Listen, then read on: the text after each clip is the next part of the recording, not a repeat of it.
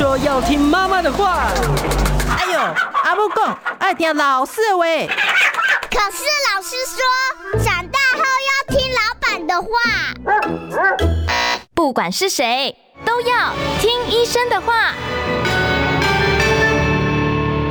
大家好，欢迎收听今天的《听医生的话》，我是节目主持人李雅媛哦。今天呢，我要跟大家谈的主题是有关于急慢性胃炎，还有幽门螺旋杆菌的治疗。我为大家邀请到的真的是呃个中的权威哦，林口长庚医院胃肠科的主任，同时也是美国消化系医学会的荣誉院士林蔚然林教授到我们节目中来，林医师好。嗨，各位听众，大家好，雅媛主持人好，嗯，今天很高兴有这个机会能够来到这边，跟各位分享一下有关我们胃部的一些发炎或者是保健的一些知识。是，今天我们也很荣幸能够请到林医师哦。林医师，我先问一下，我们常讲说这个肚子不舒服，很多人说胃痛，胃痛到底胃在哪里？可能搞不太清楚啊。其实胃的话是在我们的上腹部，可以上腹部的左上腹的地方，左上腹的地方就是肋骨下面这一块。肋骨下面，那如果你想要定位的话，其实你可以先摸着你胸。摸到最后有一个突突的地方叫剑突，然后往左边，那就是胃的地方。那如果你想找肝脏，你就箭图往右边，就是肝脏。哦，所以你要搞清楚你是哪一边痛。对对对，如果你箭图的左边那个是比较偏胃或中间，那如果是偏右边，那就是肝脏或胆囊。哦，所以如果说胆囊发炎的那种疼痛是痛在右边，对，痛在右边。好，大家左边右边要搞清楚，你自己可以摸摸看，箭图的左边是胃，右边是肝跟胆。是是是。好，那我接着要问一下啊，这个胃发炎通常会有什么样的症状啊？其实胃发炎，坦白说，如果我们真正做就进去看到有发炎现象，但是病人不一定都会有症状。嗯，但是胃发炎的症状。如果有的话，常常就是会有胃痛，然后有些人会有一些恶心的感觉，或者是腹胀。那如果说又加上肠道有发炎，有可能会有一些腹泻的情况。嗯嗯嗯，那这个会不会有那种就是好像异物梗住啊这种感觉呢？呃，如果有异物梗住也有可能，但是如果异物梗住，我们要考虑一些其他的情况，譬如说有胃食道逆流，甚至是胃。或或者是食道有一些呃肿瘤或者是肿块这些情况，或者是食道蠕动异常，所以如果你吞咽有困难，我们除了考虑胃的可能性以外，我们也要考虑食道是不是有问题。哦，是 OK，好，接着我就要问一下，我们这个胃炎也要分急性跟慢性嘛？啊，这个急性。呃的这个胃炎，它跟慢性胃炎的症状会不会有什么不一样啊？是，其实这样子，急性胃炎跟慢性胃炎，我们可以分一些不同的定义去区分。嗯，第一个，如果在病理上来讲。那个病理科医师放在显微镜底下，其实比急性胃炎跟慢性胃炎表现很不一样。急性胃炎大部分很多的发炎细胞，那慢性胃炎的话，发炎细胞可能相对比较少。可是你可以看到一些黏膜的萎缩，或者是细胞的变性，这是在病理学上的分类。那一般人有一些是用发生症状的时间长短做分类。嗯，通常一到两个礼拜的急性的腹痛啊、腹胀啊、恶心啊、消化不良这些情况过了就好，我们可能把它归类在急性。嗯。但是如果超过三个月以上，这些症状都持续的话，我们就可以把它归类在慢性。嗯，那再来就是发生的原因，通常急性发作比较属于像细菌性的感染，或者是病毒的感染，那就是我们所谓吃坏东西那种。对对对，或者是被传染到那个病毒。哦，肠胃型感冒，肠胃型感冒那种病毒，这种比较偏急性。那慢性的话，就是一些造成慢性发炎的原因，像最常见的一些细菌，像幽门杆菌，嗯，好，或者像长期试吃辛辣啊、刺激类的食物，或者像有抽烟喝酒的习惯，或者是吃一些止痛药，止痛药也会，对对对，像阿司匹林啊，或者是一些普拿疼那种会不会？哦，普拿疼不会，普拿疼它是。那个止痛镇热，但是它比较不会对胃造成刺激。我们会对胃造成刺激的止痛药叫做非类固醇性的止痛药。嗯，那这一类的比较会。嗯，好，那再来就是最后，常常情绪紧张、压力大的人，久而久之也容易胃发炎。像我们这种人就是哈，我们做做新闻工作的人，常常都是会会很紧张哦，对，很紧张，会这样。它跟睡眠有没有关系啊？睡眠的话，如果你睡的那个就是说睡眠品质很不好，嗯，那常常容易紧张，当然就是会造成最后的这些情况。嗯，为什么紧张会造成胃发炎？其实是因为紧张的时候，我们人的交感神经会兴奋。嗯，当交感神经兴奋的时候，我们胃的这些血流会收缩，所以它的血流就会变少。是，那另外胃的那个蠕动会变慢，然后胃酸分泌增加，所以这样子的情况，在长期的刺激，胃的蠕动变慢，胃酸增加，血流变少，那胃就容易发炎，甚至产生消化性溃疡。是，所以睡眠不好，然后紧张，容易紧张、压力大，这一连串，这一连串，但也不是说一两天睡不好，马上就一个很厉害的胃炎或者是胃溃疡，不会这样，它都是长期累积造成的。哎，人家常讲说那种胃痛哦，痛到那个弯下腰来的那种，那种是不是所谓的胃痉挛呢？那胃痉挛跟是是属于急性胃炎还是慢性呢？呃，胃痉挛通常是就是紧张、压力大，然后胃的不正常的蠕动会造成这样情况。但是真的是会痛，是不是？是会痛，但是你如果一直痛，痛到会弯下腰，这种情况要小心一种可能性就是胰脏发炎。哦，因为胰脏也在左边吗？没有，胰脏在中间，刚好就在剑突。从如果你的痛是从 剑突三块了哦，痛痛到背后，这种是胰脏炎，因为胰脏在后腹腔，当它痛的时候，它会。连前胸贴后背这样痛，所以很多人痛的时候他就要弯腰，所以你痛到弯腰站不起来这种情况，你有时候要小心是胰脏发炎。哦，所以这个反倒不见胃的痛都是那种隐隐痛、悠悠痛，对不对？对，不会是那种很剧烈的疼痛。对对对，嗯，是。那那你消化不良算是胃炎吗？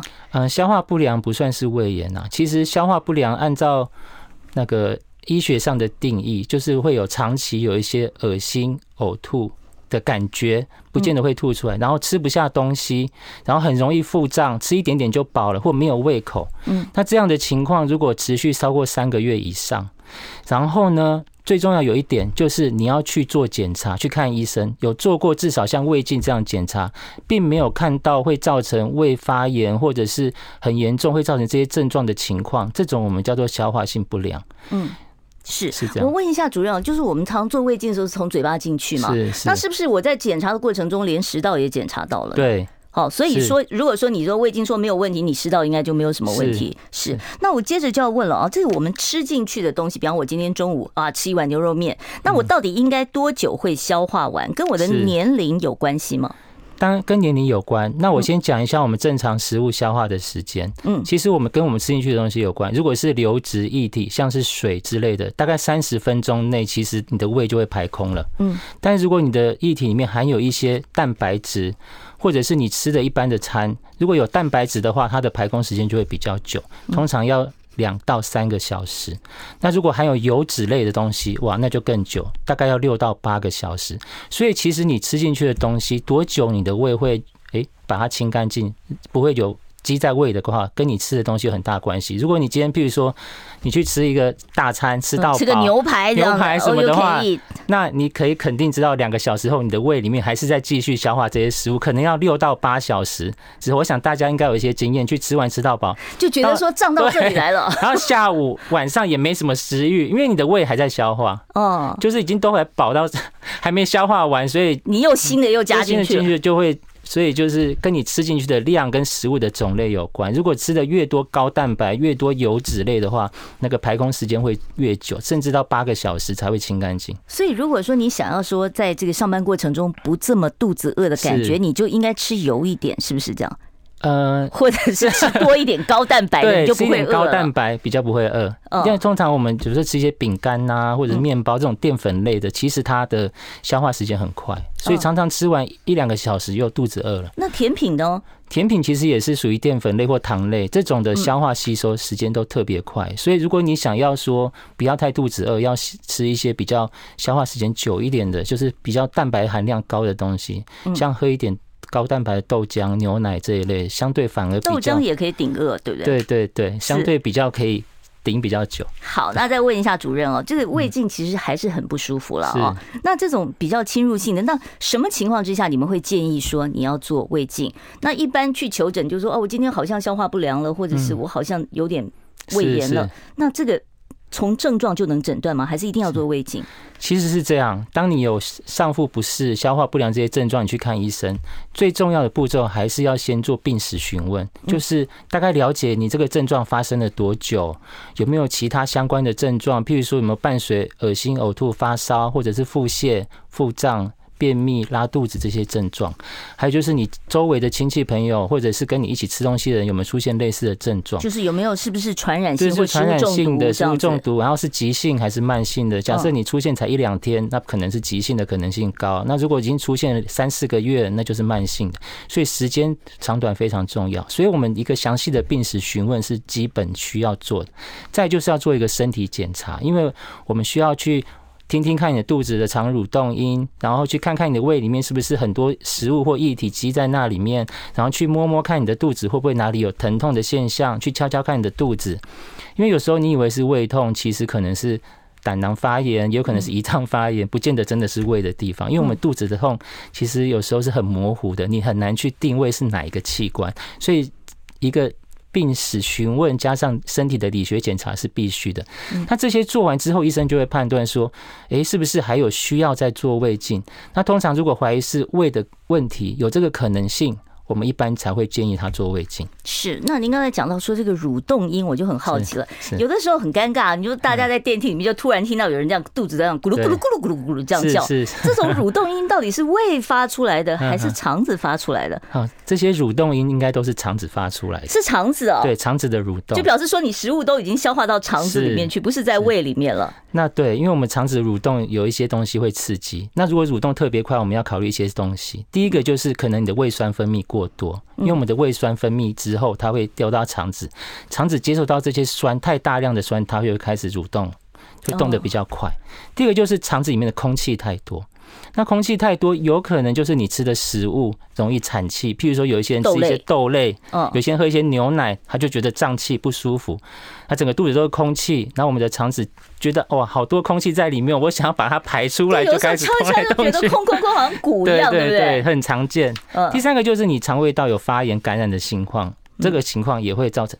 那个发炎就会有那个蠕动音，是肠子在叫，不是胃在叫哦。你可能是要搞清楚哦。好，我们今天呢为大家邀请到的呢是林口长庚医院胃肠科的主任，也是美国消化系医学会的荣誉院士哦，真的是胃肠肝胆科方面的专家。听众朋友呢，待会儿如果说你有胃肠肝胆相关的问题，你可以在我们的留言板提问，或者是三十八分我会打开现场的 call in 专线。我们待会儿呢再回到听医生的话节目现场。我关心国事、家事、天下事。但更关心健康事。我是赵少康，推荐每天中午十二点在中广流行网、新闻网联播的《听医生的话》。我们邀请到的都是国内数一数二的医疗权威，给你一个小时满满的医疗资讯，让你健康一把抓。除了收听以外，还要到 YouTube 频道上订阅 “I Care 爱健康”，按赞、订阅、开启小铃铛，爱健康三支箭，一件不能少。我今天现场邀请到的是林口长庚医院胃肠科的主任林蔚然林医师哦，跟我们谈这个急慢性胃炎跟幽门螺旋杆菌的治疗哦。其实我们现在才刚刚才谈到一点点，时间就已经过去快一半了。我要问一下，这个照胃镜的时候啊，是到底需不需要做这个舒眠，做所谓的无痛胃镜？这个一般人胃镜的这种痛是可以忍受的吧？其实我觉得是可以忍受的，因为我们在做胃镜之前。会在你的喉咙喷局部的麻醉药，嗯，减少喉咙的刺激不适感。那大部分的人都可以忍受。像我就会跟我的病人说，你在做胃镜的时候就想一些别的事，你不要想说你接受一根管子进到你的胃里，你就想一些昨天发生的事情，或你接下来想要去做的事情。其实时间一下就过，因为大概是。五到八分钟就做完，就是你没有要切息肉，是吗？对，没有要切息肉，但是但是如果今天就像主持人讲的，如果你已经知道你要来做胃镜，譬如说要切息肉，或者是要做一个更进一步的检查，像有所谓的内视镜超音波，那个就是看胃里面有没有一些黏膜下的病变，嗯，或者是其他的胃里看胰脏的病变，如果有需要做这个检查，它时间会拖比较久，这个时候我会建议要做舒眠或者是无痛的胃镜，因为当在做这些有做侵入性的治疗或者是做比较久的时候。如果你一直，如果你忍不住了乱动，呕啊，呕干干嘛？其实那个也医生也很紧张哦，怕那个到时候伤到你的那个。比如说在切息肉的时候，你这样乱动啊，不小心那个切切的那个刀就划掉，伤到旁边的胃黏膜这些东西。所以这个时候你去做无痛或舒眠是有必要。当然有一种情况就是有一些人听到做胃镜就很紧张，其实蛮常见的。紧张会让你的食道缩起来吗？喉咙缩起来吗？他。但就是说，你紧张的时候，你会有很大的恐惧感。那在做的时候，你就会一直干呕不舒服。其实你为了消除这种恐惧感，去做无痛或舒眠也是很 OK。是好，那这个就是看个人你对于那种疼痛的感觉，还有你对恐惧的那个承受度了啊。是是。那这么侵入的东西总是不舒服，有没有办法说我就直接照个腹部超音波，我就知道我胃的情况了？不需要做这么侵入的检查呢？是，的确有一些人就是坚决不做胃镜，但是他又上面不舒服，那怎么办？嗯，第一个腹部超声波可以检查上腹部的一些疾病，但是我们腹部超声波的主要检查的范围是在肝胆胰脾。嗯，那胃的话，因为它是一个中空的器官，那中间有空气，我们的超音波碰到空气就下不去，所以胃得检查超音波或肠子这些病变是非常不清楚，所以没有办法胃镜、肠镜。胃镜、肠镜是最清楚，当然有其他代替的检查，像有些坚持不做胃镜，他是都怀疑上消化道胃的问题，有一种检查叫上消化道摄影，就是喝显影剂。进去之后，在 X 光科机器下照他的胃，然后他动来动去，然后看他胃的蠕动。哦，我知道，就是在那个台子上滚来滚去的那种。对对对，动来动去，看一下你胃壁的病灶，胃里面的空间有没有什么肿块。嗯，这种是可以，但是它的检查的精确度没有像胃镜那么高。哦，所以胃镜还是最精确的一个。是。那我其实讲到这个，就是你做胃镜，大部分的人怕的并不是胃炎，怕的是胃癌。是是是。那这个胃癌跟胃炎，它的症状上会不会有一些让我们很混淆的地方呢？其实大部分的胃炎，它一开始都是从呃胃癌慢，一开始都是从慢性的胃炎发作的。嗯。所以它的症状有时候区分不明显。所以当你有开始有一些上消化道不舒服的情况，其实。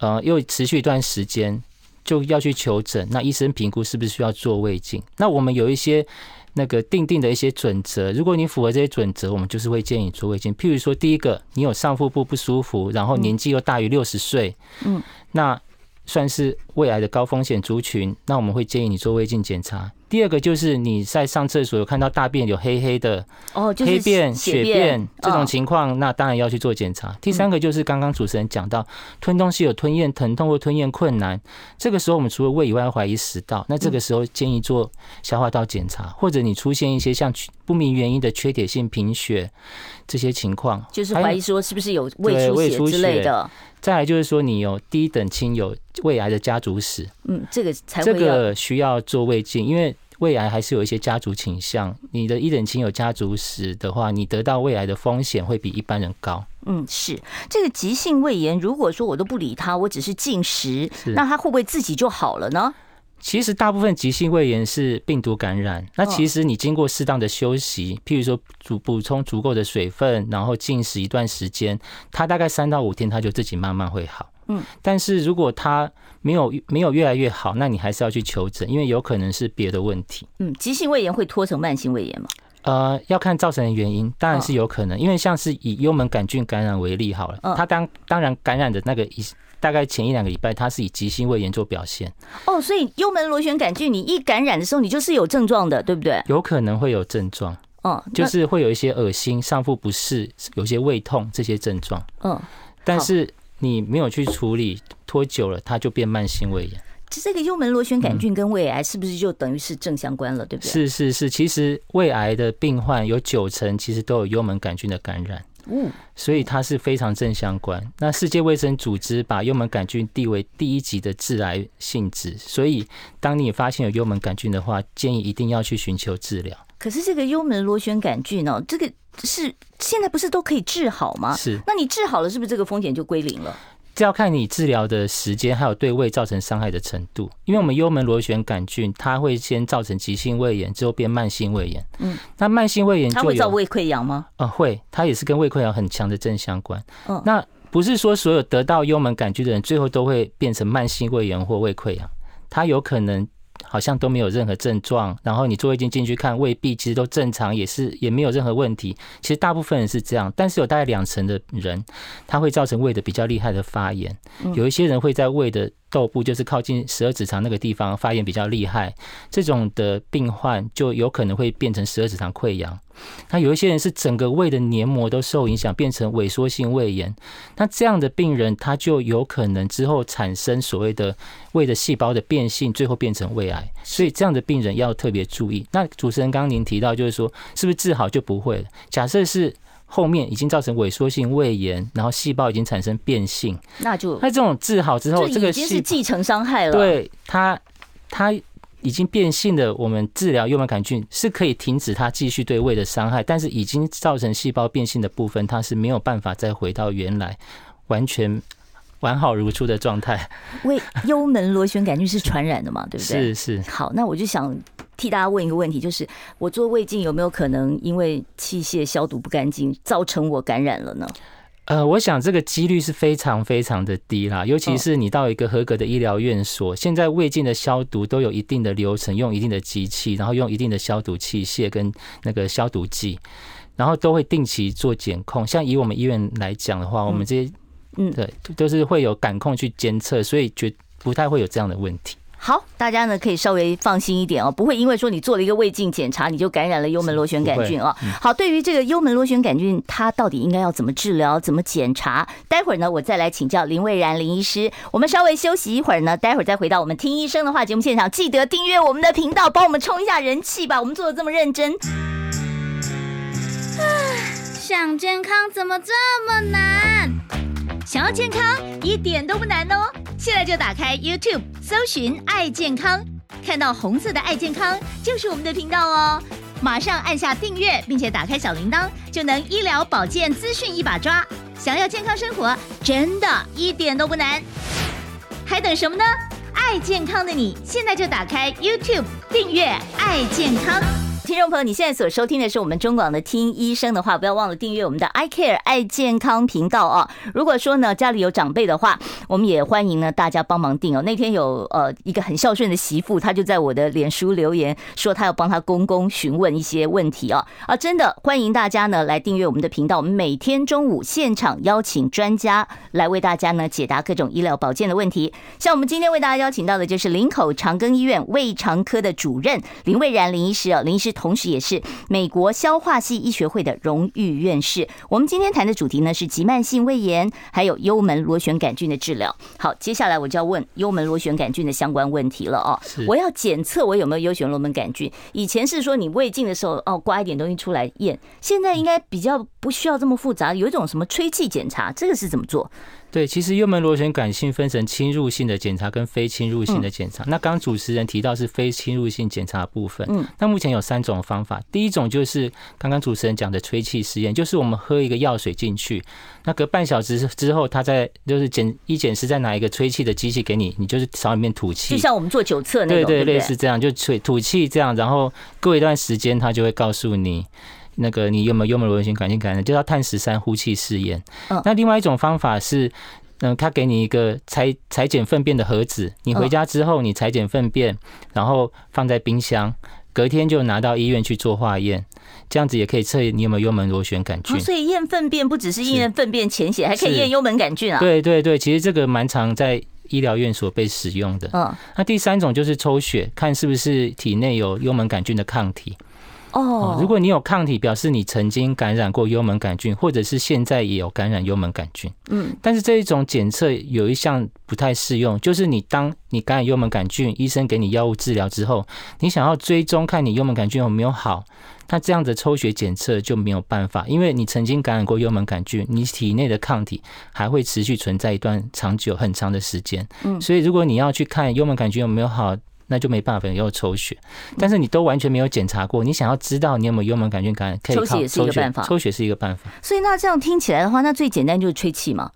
吹气最简单。嗯，那准确度呢？准确度大概是百分之九十五，其实准确度非常高。哎，所以那这个其实，那我就算是自费，如果说今天健保没有给付我这个，我可以自己说我好奇我有没有，那我可以自己去医院做吗？这个贵不贵？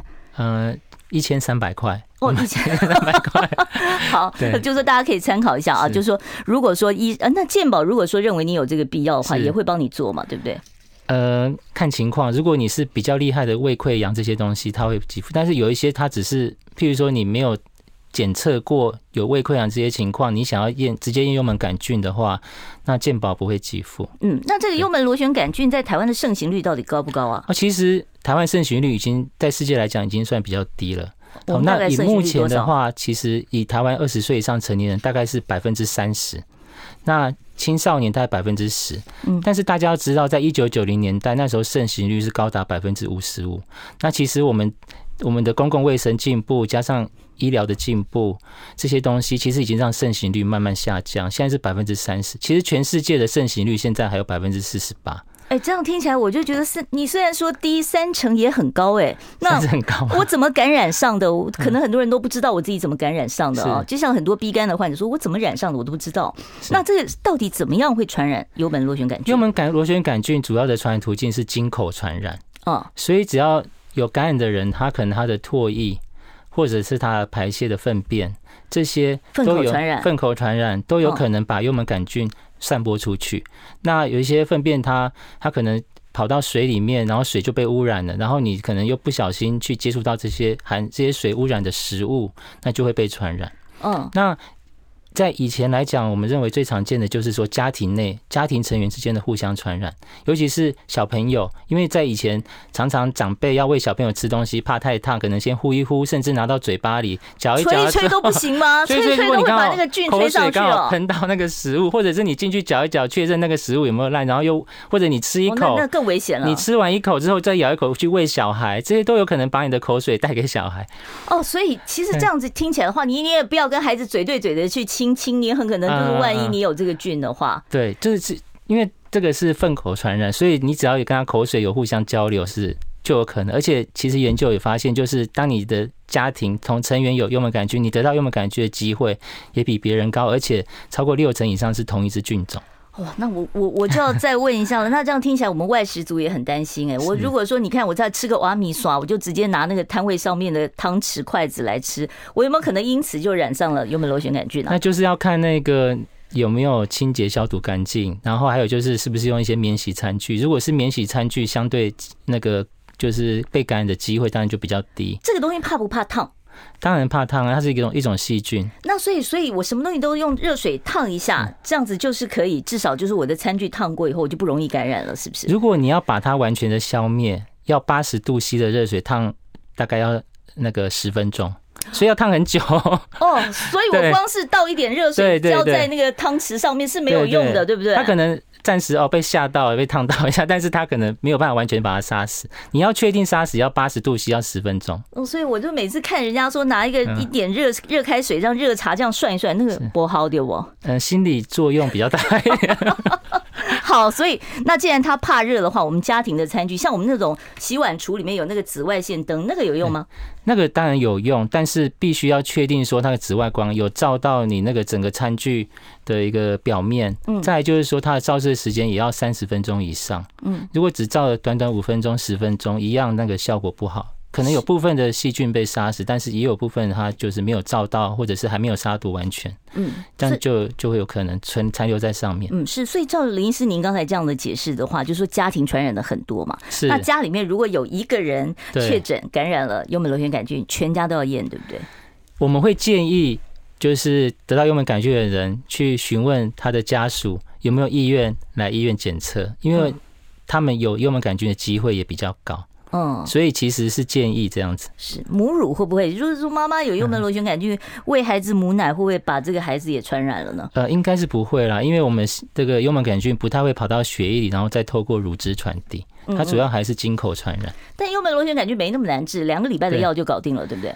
呃，目前其实它的治疗大概一般是给抗生素，给十到十四天，大概两个礼拜。但是因为它有一些细菌会产生抗药性，所以它并不是说给一次疗程它就一定会杀死。通常大概第一次的治愈率大概是八成，所以它还是有百分之二十可能没办法杀死。那这个时候医生就会视情况换第二线的用药，那就可能再换另外其他种的药，然后之后可能杀到九成。那再不行的话，大概还是有百分之五的人，他这些细菌真的杀不死，所以就这时候就要做细菌培养，去找适合的抗生素。好，我们要稍微休息一下哦，待会儿呢，我再开放现场的 call in 专线。我关心国事、家事、天下事，但更关心健康事。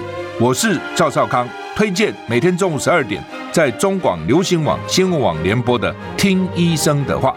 我们邀请到的都是国内数一数二的医疗权威，给你一个小时满满的医疗资讯，让你健康一把抓。除了收听以外，还要到 YouTube 频道上订阅 I Care 爱健康，按赞、订阅、开启小铃铛，爱健康三支箭，一件不能少。我们今天邀请到的是林口长庚医院胃肠科的主任林蔚然林医师，他同时也是美国消化系医学会的荣誉院士哦，是胃肠肝胆科的专家。听众朋友如果有问题，可以拨打零二二五零九九九三三。我可能麻烦林医师，我们戴一下耳机。好，我们现在呢就开始先接听一下听众朋友的这个电话哦。待会儿呢，我其实还有好多问题想要请教林主任。好，主，我们来听第一位听众朋友的电话。你好，请说。主持人医生哈，哎，有两个问题请教，请问刚刚提到那个肠胃型感冒，那个是肚肚脐着凉，还是吃到不干净的东西？它的症状会不会引起头晕？第二个问题，年长者那个那个是不是晚餐具体是要尽量吃清淡食物，让消化道系统好一点，才不会时常打嗝这样？好，两个问题，好，第一个肠胃型感冒。好，第一个肠胃型感冒其实主要是用病毒的感染呐、啊。那其实，在医学上并没有这个名词，因为感冒大家都知道是病毒的感染，所以。可能为了方便跟病患解释，就是肠胃道的病毒感染，我们就叫做肠胃型感冒。那这种情况下的话，跟你吃的东西这些是没有关系的，那就是会出现一些恶心、呕吐、腹胀这些情况。那大部分不太会有发烧这些现象。那它都是一个比较急性，大概三到五天就会自己慢慢缓解。所以当你有出现这些症状的时候，你就是吃比较清淡，有时候甚至进食一两餐也没有关系。但是要注意，就是要补充足够的水分跟电解质。嗯，那第二个问题，他说他年纪大了啊，这个是不是晚餐要特别清淡？嗯，吃清淡一点，当然对于消化吸收会有帮助。但是如果是以老年人来讲的话，还是要注意一些营养的一些均衡，像。老年人他们比较缺的是像一些蛋白质啦，嗯，还有钙质啦，这些东西我们还是要在饮食上补充，不能说因为吃清淡就没有去吃一些优质的一些蛋白质或肉，这样子的话长期下来就比较容易营养不良，肌少骨松，对，会积少跟骨松，这些都是 老年人最怕而且常见的问题。所以虽然是清淡，可是该有的营养品还是要足够。主任，我要提问一下，这个稀饭它到底是好消化还是不好消化？因为我听过两种说法，有人说你。呃，胃不好不舒服的时候，你应该喝稀饭。然后也有人说你应该吃白馒头哦。那到底哪个是对的？其实稀饭跟白馒头它都是淀粉类的食物，嗯，所以相对来讲它是比较好吸收跟消化，嗯。所以当你急性感染的时候，这一类食物它可以比较。简单快速的补充你身体所需要的热量，同时不会造成你肠胃太大的负担。嗯，但是有一些人他的体质就是吃比较多的稀饭或者是馒头，他容易胀气。嗯，所以还是要看个人的体质。大部分的人其实吃稀饭跟馒头是很 OK。嗯，但是有一些人吃到比较大量的淀粉或者像馒头麦麦制品这些的话，他容易胀气。那这样的人就要少吃一点。好，我们接下一位听众朋友电话，我们现场专线二五零九九九三三。你好，请说。哎，两位好。哎。那个做大肠镜发现那个大肠里面有气室，嗯，气室。那么气室，我是想请教医生的是说，像这种有气室的人，他是如何保养哈？在我们在吃的时候，那他如果拉肚子的话，是不是有可能是因为气室炎？那就需要去治疗。那平常如果没有怎样需要治疗吗？嗯，谢谢。好，气室一般都是老化的一一个一个表现嘛，对不对？那气室。呃，他说，呃，这个有没有什么特别要保养的方法？其实，呃，其实气室通常在那个年纪比较大的长者是蛮常见的。它主要是突一节出去，对，它主要是肠壁的肌肉比较松了，所以你的黏膜就被踢出去。那其实气室不太会有什么症状，但是有一些人是这样，就是气室里面他常常大便塞在里面，嗯，然后久了就发炎，那就是发生刚刚讲气室炎。那气室炎主要症状还是以腹部疼痛。或者甚至到发烧，那拉肚子这种气室炎相对是比较少见。嗯嗯，好，所以你就是有气室，然后突然发现开始下腹部有疼痛，或者是有发烧这些不舒服的症状，还是要去求诊。那平常需要特别保养吗？嗯，主要保养的话，我们的话就是不要造成便秘的情况。嗯，好，因为便秘之后会造成腹那个肠子里面的粪便啊，压力都会增加。嗯，那。不要便秘的话，第一个就是每天要运动，嗯，第二个就是要补充足够的水分，还有高纤维的食物，还有就是优质的油类，油脂也很重要哦，因为油脂有完全不吃油是不 OK 的，对，不吃油你也会便秘，所以那个适当优质的油脂对我们的那个肠道保养、还胃的保养，还有营养的补充也是很重要。好，我们接下一位听众朋友电话，你好，请说。医生好，主持人好。嗯，嗯、呃，我胃本来就不好，常常去诊所看医生。嗯，那这一年我怎么常常都是吐，有时候连喝水都吐。然后医生是用听的，是说，呃，胃痉挛这样子。然后有时候一两天就好了。那我想请问，因为家人也很担心我这一年常常这样子，是我想说，呃，是不是要做什么检查？我是都每年都有做那个粪便潜血跟腹部是都没问题，就是腹部超音波是？对，只是胃跟大肠镜是没十年前做，做，对，十年前做的而已这样子。那是不是需要去做检查？因为这一年都常常吐这样子。好，我们听听看主任的。我想这位听众他的症状已经持续一年了啦。嗯，那。经过一些，我想那个医生也是有开一些适当的药物跟治疗，但是都没有改善。那听起来应该还是要做进一步的检查。所以需要做胃镜吗？对，因为其实像他有做超音波、粪便潜血这些检查，当然如果有比有一些问题是可以找出来，但是针对胃的部分，他们没有办法做很好详细的。评估，所以还是胃镜的检测会更适合。而且因为你已经这么久的话，如果做胃镜的时候，你可以询问医生说，是不是要再帮你加做幽门螺旋杆菌的检测？就是在做胃镜的时候，取一小块胃的黏膜做化验，假设是有幽门杆菌的感染，那也一并的做治疗。这样子的话，可能对你的这些症状会有更大的帮助跟改善。主任，那个幽门螺旋杆菌，我在完成了两个礼拜的疗程之后，我需不需要再去验一次？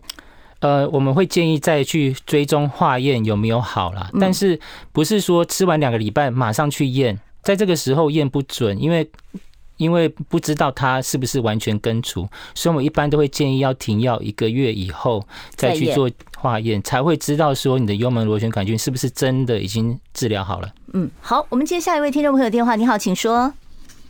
好，哎，你好，麻烦把收音机关小一点，要不然我这边听到会有回授啊。好，这样子呢？哎，好多了，你你请说。呃，因为我要听到他回复我的声音，我才我才知道他在现在讲的会跟我刚问的会不会有重复。你现在可以说，我们正在听。哦，好，呃，就是我之前有去验过有幽门杆菌，嗯，然后呢也吃了两个星期的药，嗯，但是之后呢，呃，再去。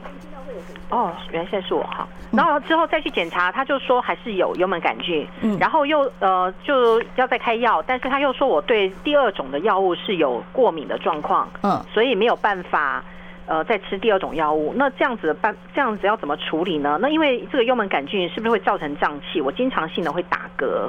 嗯，胀气。好，我们来听听看林主任的建议啊。林主任他就是说他已经治疗两个礼拜，就像我们刚才讲的说，隔隔了以后再验还有。好，然后第二线的药物又过敏，那怎么办？因为幽门杆菌的话，治疗大概九成的人吃完药会改善，但是还有一成就是治不好，就是没办法第一线或第二线消除。那如果对这个药过敏的话，我会建议你到就是可能比较大型的医院，那去做教学医院，教学医院。那有一些医院它可以去做细菌的培养，那细菌培养可以知道它针对这个细菌有哪一些抗生素比较适合。所以我的建议是这样子，对，就是说其实还有第三种的用药可以选，第三线的用药可以选择，但重点是你要知道你是哪一种幽门杆菌杆菌啊，它这个也不是同一种，所以先找出来才能够正确的用药。好，我们稍微休息一下，待会儿再开放 call in 专线。想健康怎么这么难？想要健康一点都不难哦，现在就打开 YouTube 搜寻爱健康。看到红色的爱健康就是我们的频道哦，马上按下订阅，并且打开小铃铛，就能医疗保健资讯一把抓。想要健康生活，真的一点都不难，还等什么呢？爱健康的你，现在就打开 YouTube 订阅爱健康。在 YouTube 上面看到一个妈妈很担心哦，说自己的儿子十四岁哦，但功课压力很大，晚上要补习到十点，然后孩子回家就饿啊，就给他吃宵夜，然后但是呢，可能隔不了一个钟头，他又要睡觉了。哦，这样子这种饮食习惯，刚才呃主任回答说，宵夜特别容易造成胃食道逆流，对不对？对，其实如果有胃食道逆流的的人呢、啊，我们是建议不要吃宵夜，因为吃完宵夜之后，那个食物还在胃里面，你去躺平的时候，它的那个食物。这些消化液胃酸就有可能会从食道那个跟胃的交接口逆流到食道，那就会特别容易产生不舒服的现象。因为我们在睡眠的时候，胃的蠕动也是相对比较缓慢的情况，不利于消化。嗯，所以如果有胃食道逆流的一些情况，就不要吃宵夜。那我想这位妈妈当然很担心她的小孩啦，又补习回去，对她压力好大哦。对，可是我觉得很辛苦。我觉得还是要从根本去做，就是还是要建立他一个就是三餐的一个。正常吃吃东西的时间，嗯，这样子比较适合，因为可能他补习的太赶了，下课要马去赶赶要马上赶去补习班，中间没有两口，对，没有时间好好吃，那是不是这个东西可以再跟学校或补习班做个调整，不要让他。正常吃饭时间没有办法好好的吃饭，嗯，好，所以这个可能你要跟他协调一下哦，看看是不是用餐时间可以稍微的规律化一点。好，我们接下一位听众朋友电话，你好，请说。嗯，主持人你好，是。我目前五五十九岁，是。那我曾经罹患过那个呃十二指肠。呃，溃疡还有胃溃疡。是，然后我也曾经检查过那个呃大肠嗯镜检查，嗯、那大肠镜检查是去年检查，医生是说目前就是呃看起来是没什么问题，但是我常常吃饱饭呢，喝了水之后就会一直打饱嗝。嗯，哦，所以你怀疑说是不是有什么问题这样子？对，但是呃他是说医生是说，他他是说是那个胃食道逆流啦。嗯嗯，胃食道逆流逆流会打饱嗝，是不是有这个症状？呃。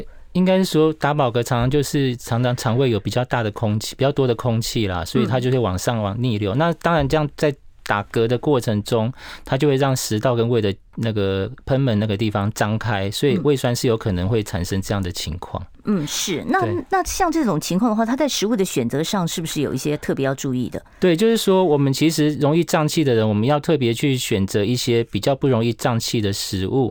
那因为其实我们。